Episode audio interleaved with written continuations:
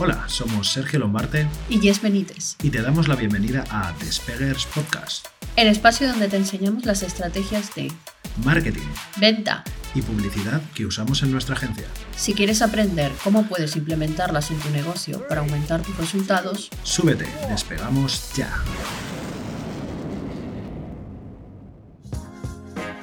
Te damos la bienvenida al episodio 4 y hoy vamos a enseñarte qué es un embudo mínimo viable. Y para eso, obviamente, queremos responder a dos preguntas sencillas. Vamos a hacerlo hoy fácil y conciso. ¿Qué es un embudo mínimo viable y qué elementos tiene este embudo? Pero ahora nos va a responder Sergio a esta primera pregunta. Muy bien, ¿qué es un embudo mínimo viable? Como estuvimos hablando en el episodio anterior, un embudo de ventas es un proceso por el cual llevamos a una persona que no nos conoce a convertirla en un cliente potencial, cualificarle y posteriormente que haga una conversión a ventas para convertirse en cliente. Hay muchos tipos de embudo, esto se puede hacer de muchas maneras diferentes y el embudo mínimo viable vamos a describirlo como el más básico de todos. Es un embudo que solamente tiene los elementos imprescindibles para transformar a una persona interesada en un posible cliente y que consigamos obviamente pues venderle nuestro producto o servicio que al final es el objetivo de toda empresa, vender. Sí, básicamente vamos a, deciros, por ejemplo, cuál es el embudo en, cuanto a elementos, por ejemplo, qué es el embudo mínimo viable que hacemos en Despegar. O sea, desde, desde el atraer a las personas para que salgan como cliente ya. Eso es. Y bueno, pasando a la segunda pregunta, ¿qué elementos tiene? Lo primero y más importante, un lead magnet, ¿vale? Vamos a describir un lead magnet como un elemento que atrae a personas para que te den su para que te den sus datos personales, para que para que formen parte de su base de datos. Esto puede ser un ebook gratuito, puede ser una masterclass gratuita, puede ser un checklist de tareas, puede ser lo que consideres que una persona que no te conoce y a la que le puede interesar tu a la que le puede interesar tu producto o servicio necesite para dar ese paso de convertirse de completo desconocido a cliente potencial. Entonces, primer paso, tener un lead magnet o un el elemento de captación de leads, de atracción de leads. Exacto.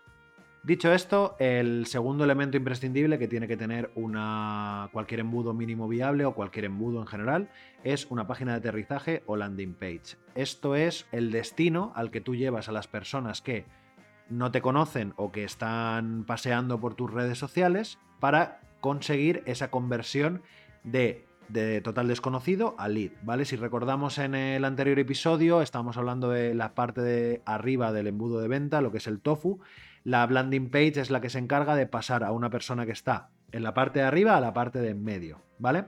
Es una página en la que uno tiene que haber imprescindiblemente un formulario de contacto, bueno, un formulario para, que dejen sus datos.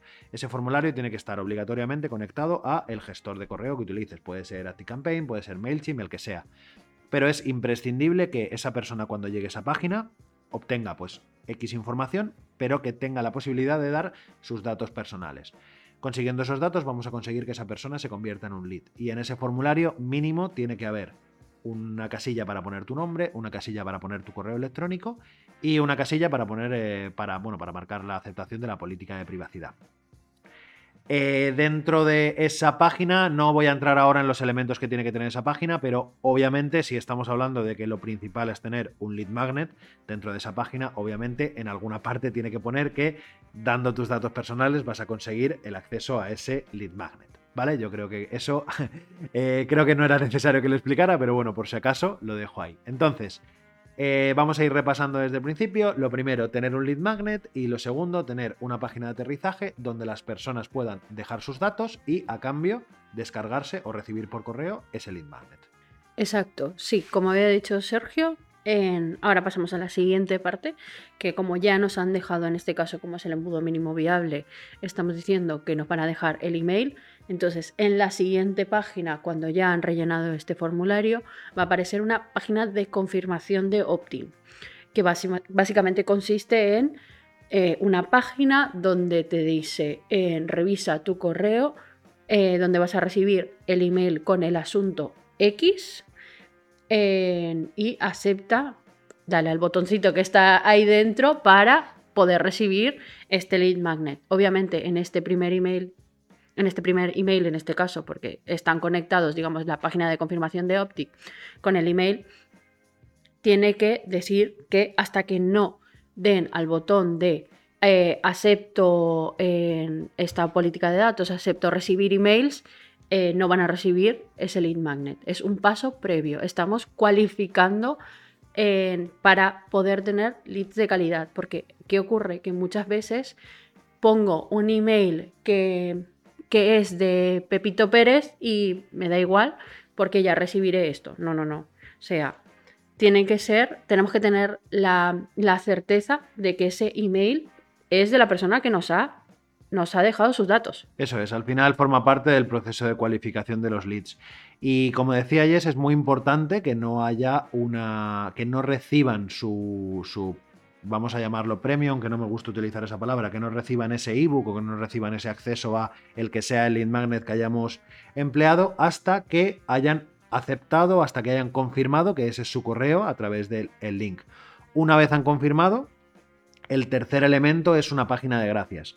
Esta página de gracias, al final lo único que el, objetivo que tiene, bueno, puede tener muchos objetivos, no me gusta hablar de, que solamente tiene uno, pero el objetivo que tiene principalmente es eh, darte las gracias por haber confirmado tu correo y entregarte el material del que se está hablando, ¿vale? Aquí no me quiero meter en detalles, pero creo que es importante hacer este, este pequeño matiz, si Jess me lo permite, que dependiendo de cuál sea el lead magnet, esta página va a tener una función u otra. Por ejemplo, si es un ebook, al, al, entrar en la página de gracias, te lo puedes descargar desde la página de gracias. O a lo mejor el ebook te va a llegar luego por correo. O a lo mejor es una masterclass eh, tu lead magnet y en esta página de gracias lo que hay es un botón para agendar el, calendario. Es decir, se pueden hacer muchas cosas con la página de gracias. Puede haber un vídeo en el que expliques eh, cuál va a ser el siguiente paso, los mails que va a recibir, lo que sea. Pero lo importante es ese gesto de confirmación al confirmar que tu, pues que tu correo es el, es el, correcto y que ya formas parte de la base de datos. Vale, después de esa página de gracias donde ya hemos dicho eh, el objetivo que tiene, pues va la secuencia de emails, que es el cuarto elemento, pero bueno, se compone de muchos, o bueno, dependiendo de, cómo de largo queremos hacerlo o lo que sea, pues tendrá más o menos emails. Pero lo básico sería un email de entrega de ese lead magnet, estamos entregando ese contenido. Luego eh, puede ser, por ejemplo, una secuencia PAS. Ya iremos entrando en todo esto, pero básicamente la secuencia PAS consiste en despertar el problema, la agitación, y la solución. O sea, presentar el problema, perdón, en despertar una agitación y presentar la solución. El problema sería, pues, como en el anterior habíamos dicho un profesor de inglés, seguimos con el profesor de inglés, el problema sería, mm, pues a lo mejor no tienes ni idea de, de inglés, no te han enseñado bien, lo que sea. El siguiente punto del email sería la agitación, o sea, podemos hacerlo todo en el mismo email o separarlo por dependiendo de cómo queramos que sea. La agitación, pues es qué pasa si no, no le pones solución y la siguiente, pues la solución, lo que habíamos dicho. Y esto conecta con el siguiente punto que sería la carta de ventas. La carta de ventas eh, es muy importante, o sea, quiero decir, estamos en esta carta de ventas lo que tenemos que hacer es presentar nuestro producto. Es muy importante, o sea, quiero decir, tiene que tener un componente emocional, tiene que tener un componente de lógica, o sea, una carta de ventas es una de las de los elementos más complicados porque tiene que pasar sí o sí por determinadas emociones. Pero bueno, este es el quinto elemento y vamos ya por el sexto. El quinto elemento, qué peliculón. Esta noche me la veo. Vamos a recapitular un poquito para que no, por si alguien se ha perdido un poco, qué elementos tiene un embudo mínimo viable. Lo primero, un lead magnet. Lo segundo, una página de aterrizaje en la cual te vas a poder poner tus datos para descargarte ese lead magnet, una página de confirmación que te va a llevar a un que te va que te va a informar de que te va a llegar un email para que puedas confirmar los datos que acabas de poner en esa página de aterrizaje y una página de gracias en la que básicamente te van a dar las gracias por haber confirmado tus datos. Y, te van a decir los siguientes pasos. Y te van a decir los siguientes pasos. Puede ser recibir otro email o lo que decidas hacer. ¿Vale? Eh, una vez ya hemos convertido a esa persona en un cliente potencial, en un lead, se va a activar una secuencia de emails, que puede ser, por ejemplo, lo que ha explicado Jess perfectamente, que es la secuencia PAS, que es una secuencia de tres emails.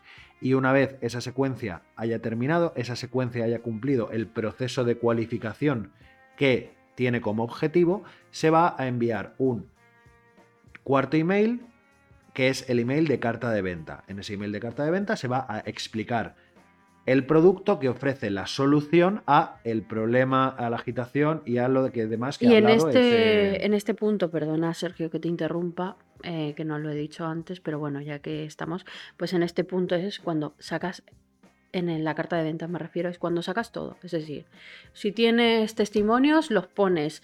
Eh, valoraciones los vas a poner. ¿Por qué? Pues porque es importante, o sea, cuando tú vas a comprar un producto, ¿qué haces? pues informarte al máximo para verificar que ese producto de verdad funciona y le ha funcionado a otras personas y que es para ti y que está al mejor precio posible, que no hay otros productos que puedan hacer mejor su función. Entonces, ahí es donde tenemos que despertar todos, todas esas cuestiones. Eso es. Una decisión a tomar aquí es el formato de carta de venta que quieres hacer. Puedes hacer Dependiendo de los recursos que tengas y dependiendo de los recursos que quieras emplear en este embudo mínimo viable, puedes hacer que la carta de ventas sea solamente un email. Va a ser un email especialmente largo en el que vas a tener toda la información y se puede complementar en el caso de que quieras o de que tengas los recursos para hacerlo con una página de ventas, una, una, lo que llamamos la sales page, que es una página en la que se aloja toda la información del curso como complemento, si, si es un, eh, intervienen varias personas, pues la información de esas personas y todos los, los bonus que te puedas llegar a llevar, toda la información necesaria para... También sobre esto, que ya nos estamos volviendo locos, sabemos, o sea, siempre al final damos más información, pero bueno, se nos hacen más largos estos episodios, pero bueno, lo importante es que os llevéis el máximo de contenido posible y que os sirva de verdad. O sea, si no tienes testimonios, tampoco es esto aquí, nadie te va a estar dando latigazos por no tener testimonios, o sea, tampoco nos volvamos locos. O sea, eh, es muy importante, pero, o sea, pero hay maneras de presentar ese producto si no los tienes. En cuanto los tengas, los ponemos como locos. Pero de momento es como si no los tienes, vamos a intentar que de la manera más rápida los puedas obtener, pero eh, es eso. De hecho, si este embudo es para vender un producto nuevo, lo más normal es que no tengas testimonios, a no ser que hayas hecho una serie de acciones para conseguirlos previamente. Pero vamos, que al final el objetivo de esto es que después de esa secuencia de emails que les va a despertar las emociones necesarias para convertir a ese lead en, en una persona que está cualificada y que está a punto de tomar una decisión de compra, cuando reciba la carta de, la carta de ventas esté preparada para comprar. Exacto. ¿Vale? al final es eso. El sexto, el sexto elemento que tiene que tener una, un embudo mínimo viable, aunque es muy simple, es muy importante, que es el checkout, que, ¿cómo se decía checkout en español? Eh, pasarela de pago, ¿vale? Eh, es importante que esa persona que no, pues que al final está recibiendo la información sobre un producto pueda comprarlo de alguna manera. Para eso hay que crear una pasarela de pago, un checkout, en el que la gente pueda pues, poner sus datos, su tarjeta de crédito y pueda pasar a comprar su producto. Claro, tenemos que ponerlo lo más fácil posible y que esa página, o sea, aunque es muy sencilla, tiene que transmitir veracidad tiene que dar mucha confianza, porque al final uno no pone la tarjeta en cualquier sitio. O sea... Eso es, al final no es lo mismo utilizar la plataforma de Hotmart con los checkouts de Hotmart, a utilizar que tienes garantía y de todo, tienes... Pues no es lo mismo utilizar PayPal o utilizar eh, Thriftcard, que son plataformas consolidadas. Que ya tienen de por sí una autoridad y una veracidad que te genera confianza. Tú sabes que si pasa algo, pues tienes a quien reclamar. Ahora bien, si en vez de una pasarela de pagos pones eh, tu número de teléfono y di hazme un bizum, pues a lo mejor hay gente que dice, hostia, me da un poco de. me da un poquito de. Sí, a ver cómo yo. A, quién reclamo yo luego? Claro, a ver a quién le reclamo yo, pero bueno, eh, al final el tema es ese, darle una, una herramienta, un elemento, un, lo que sea que permita a las personas comprar. Y esto es un checkout o pasarela de pago, como se dice en español. Y al último punto, que en este caso sería el octavo, en la página o el email de gracias por comprar.